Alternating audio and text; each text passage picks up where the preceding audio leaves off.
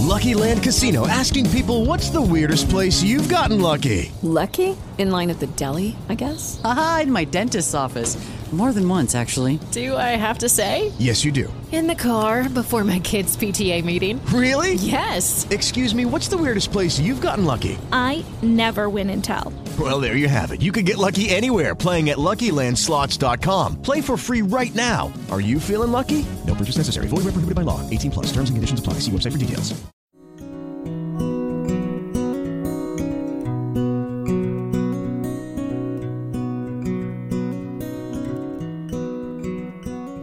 Atención selectiva, el podcast.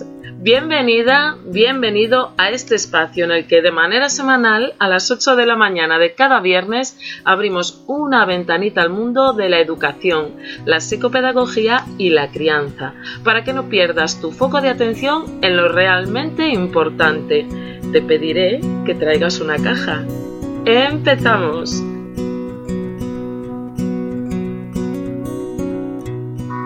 Capítulo 5 de este podcast Atención Selectiva, en el que hoy reflexionaremos sobre algo que me parece muy preocupante y es sobre la necesidad de aprobación que podemos ver en muchos niños, la necesidad de aprobación en la infancia. A lo largo de la vida y con el ir y devenir de los años vamos creando y conformando nuestra personalidad. Alimentamos nuestra conciencia, nuestro autoconocimiento y creamos un complicado entramado de ideas, de valoraciones y de creencias sobre nosotros mismos. Estas creencias nada tienen que ver muchas veces o no tienen por qué coincidir con la realidad en estado puro, pues pasan el filtro de nuestra autoestima o de factores ambientales como, por ejemplo, el fenómeno educativo, de la influencia de nuestra sociedad, de nuestras vivencias, etc. De este modo es muy probable que nos hagamos con una serie de ideas irracionales que constatamos pues como verdades absolutas y que ajustamos a nuestro modelo de vida. Por ejemplo, soy malo en matemáticas o yo no sé dibujar o mm, yo no canto bien. Estas son muchas veces creencias irracionales con las que, bueno, que surgen en nuestra infancia y con las que tendemos a, a, vivir el resto de nuestras vidas. Entonces no nos animamos a cantar porque creemos que no lo hacemos bien o pues cuando hay algo matemático pues decimos, no, pues mira, mejor hazlo tú porque tenemos esas ideas preconcebidas que de niños eh, creamos cuando íbamos conformando ¿no? nuestra personalidad. Generalmente es entonces en nuestra niñez, en, en la infancia, cuando este tipo de ideas irracionales y muy cuestionables, que para nada tienen por qué ser verdaderas o ajustarse a la realidad, se inician en nuestra conciencia. Si cuando somos niños las superamos y nos damos cuenta de su irracionalidad, de que no tiene sentido decir yo no sé dibujar, que eso es algo que, nace de uno dentro, que la creatividad la llevamos todos dentro, no nos afectan en la vida adulta. Sin embargo, cuando les damos validez nosotros mismos, cuando las consideramos como únicas y verdaderas. Creemos en ellas hasta el punto de llegar a, a, afectar a nuestra vida cotidiana. Es en este momento en el que estas ideas pues pasan a ser parte de nosotros y se transforman en nuestro abanico de creencias y de personalidad. Una de estas ideas con las cuales me gustaría reflexionar hoy es ese sentimiento de necesidad de aprobación que tenemos muchos adultos y que se gesta en la infancia. ¿A cuántas personas conoces que necesitan o que no pueden vivir sin la aprobación de los demás en su día a día? Esas personas que necesitan hacerlo todo bien, que necesitan mostrarle a todo el mundo que ellos no cometen fallos, que no cometemos fallos. Yo siempre me pongo en todos los ejemplos porque nadie es perfecto y así es una, una manera de, trabajar con esta filosofía. ¿no? ¿Cuántos adultos conoces que no somos capaces de mostrar un error, de mostrar una debilidad? Esta manera de buscar la aprobación en los adultos surgió en la infancia esa necesidad de aprobación, esa necesidad del ser humano de ser amado, aprobado, aceptado por todos los que le rodean o los que le son significativos, suele estar iniciada en la más tierna infancia y empieza con la necesidad de aprobación de nuestros padres, la necesidad de aprobación materna, paterna. Los vínculos afectivos con los niños por parte de sus progenitores son muy fuertes lo suficiente como para que nos hagamos a la idea de que debemos complacerles en todo lo que requieran. Así sucede muchas veces. Y de este modo se gesta esta idea irracional de que debo hacer todo lo que mis padres me digan para que me quieran. Con padres que enfocan la maternidad o la paternidad desde una óptica muy autoritaria, esta idea se generaliza, se extrapola a todos los contextos, aunque no tiene por qué ser siempre así, ¿eh? Pero en general, cuando esto se produce, el niño tiende a identificar ese sentimiento y esa necesidad de aprobación que siente con sus padres, pues con todas sus relaciones futuras importantes. En la etapa escolar, por otro lado, la identificación del agrado con respecto a la figura del docente también es importante. No olvidemos el efecto Pygmalion que se produce en las escuelas. A los niños, pues ya está probado científicamente que para obtener buenos resultados lo que más les influencia es la opinión que sus profesores tienen de ellos mismos. No estudiar, no otras cosas, sino simplemente la opinión que los docentes tenemos de los niños o la valoración que los niños hacen de esa opinión que tenemos de ellos puede ser determinante para el éxito o el fracaso. Niños que cuestionan a su profesor, debo decir, niños que nos cuestionan, como docente me incluyo también, evidentemente desde el respeto, ¿eh? son adultos que abordan la información y el conocimiento desde una perspectiva crítica. No nos rasguemos las vestiduras. Porque realmente un niño que te cuestiona es un niño que no tiene esa necesidad de, de aprobación. Y esto es bueno.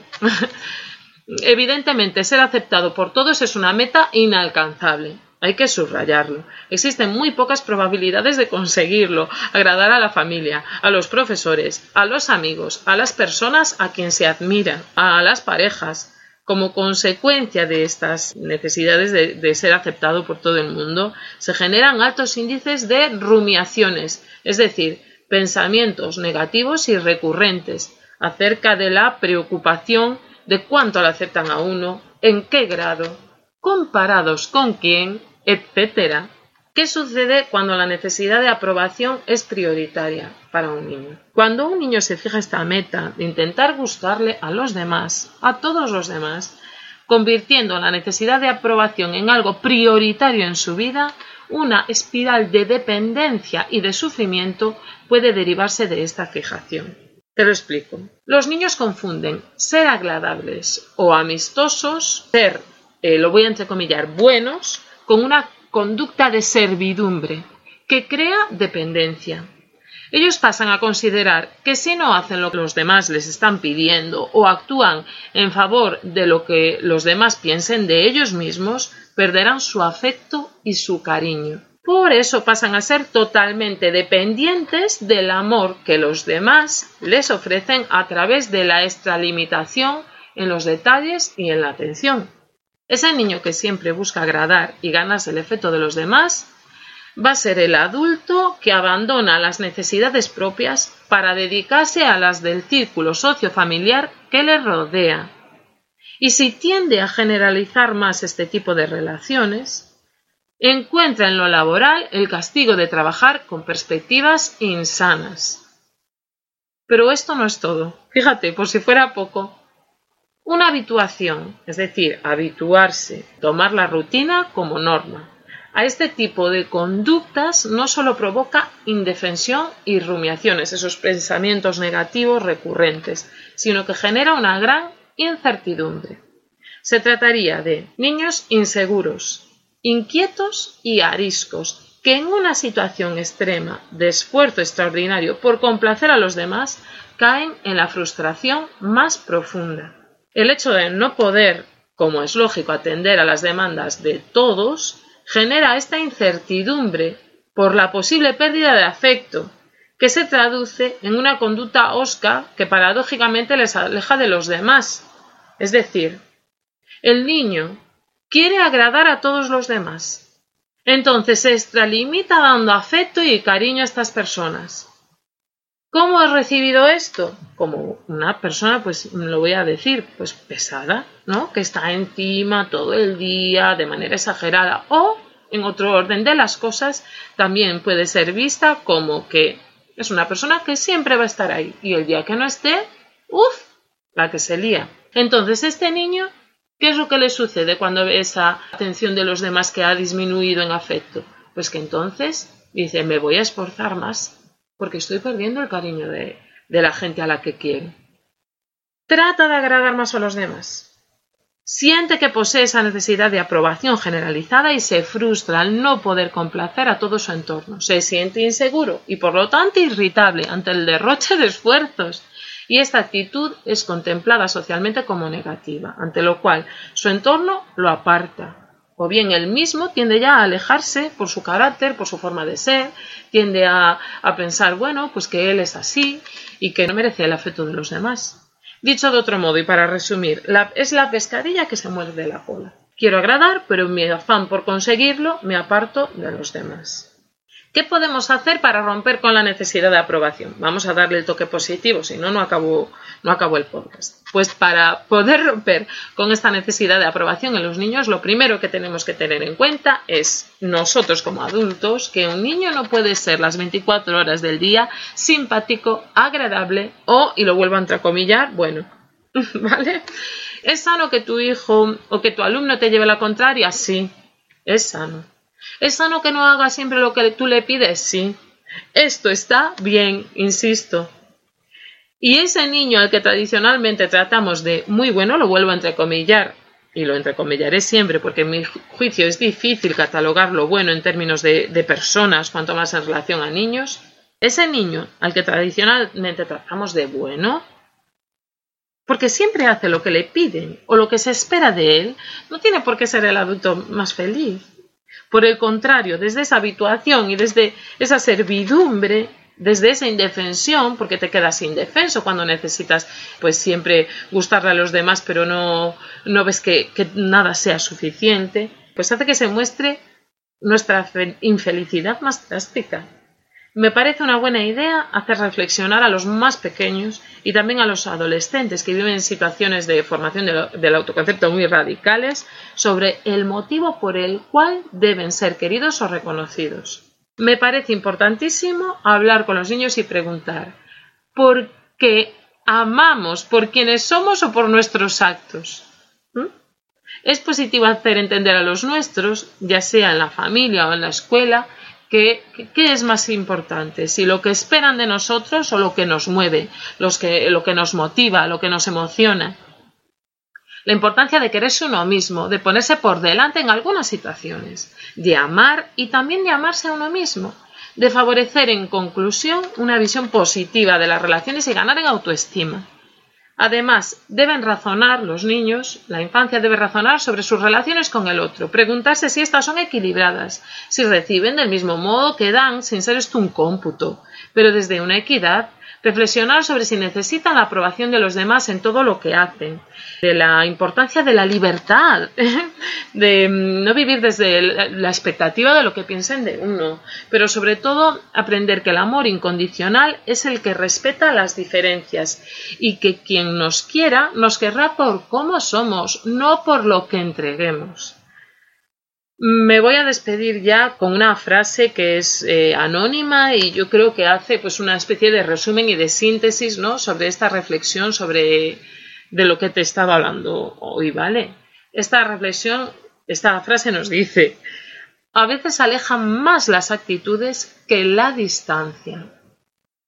Ojo con esas personas que intentan siempre agradar a los demás. Cuidémoslas un poquito porque ahí hay un problema de aprendizaje de lo que significa el afecto. Tendemos a alejar a las personas que son demasiado preocupadas, que se dan demasiado y el día que nos falta es esa ayuda constante, ese estar ahí, aún por encima vamos y se lo reprochamos. Hay que tener un poquito de cuidado, especialmente a los niños, y tener mucho ojo con esos niños tan perfectos, ¿eh? tan perfectos, que nunca nos llevan a la contraria. Porque ahí hay un problema. Esta es mi opinión, como siempre. ¿eh? Pero quedaros con esto. A veces alejan más las actitudes que, las distancias. Frase anónima con la que me despido hoy. Y te animo a que vuelvas el próximo viernes a las 8 de la mañana aquí en Spreaker para hablar y reflexionar sobre temas relacionados con la educación y la crianza. Hasta la próxima semana. Adiós.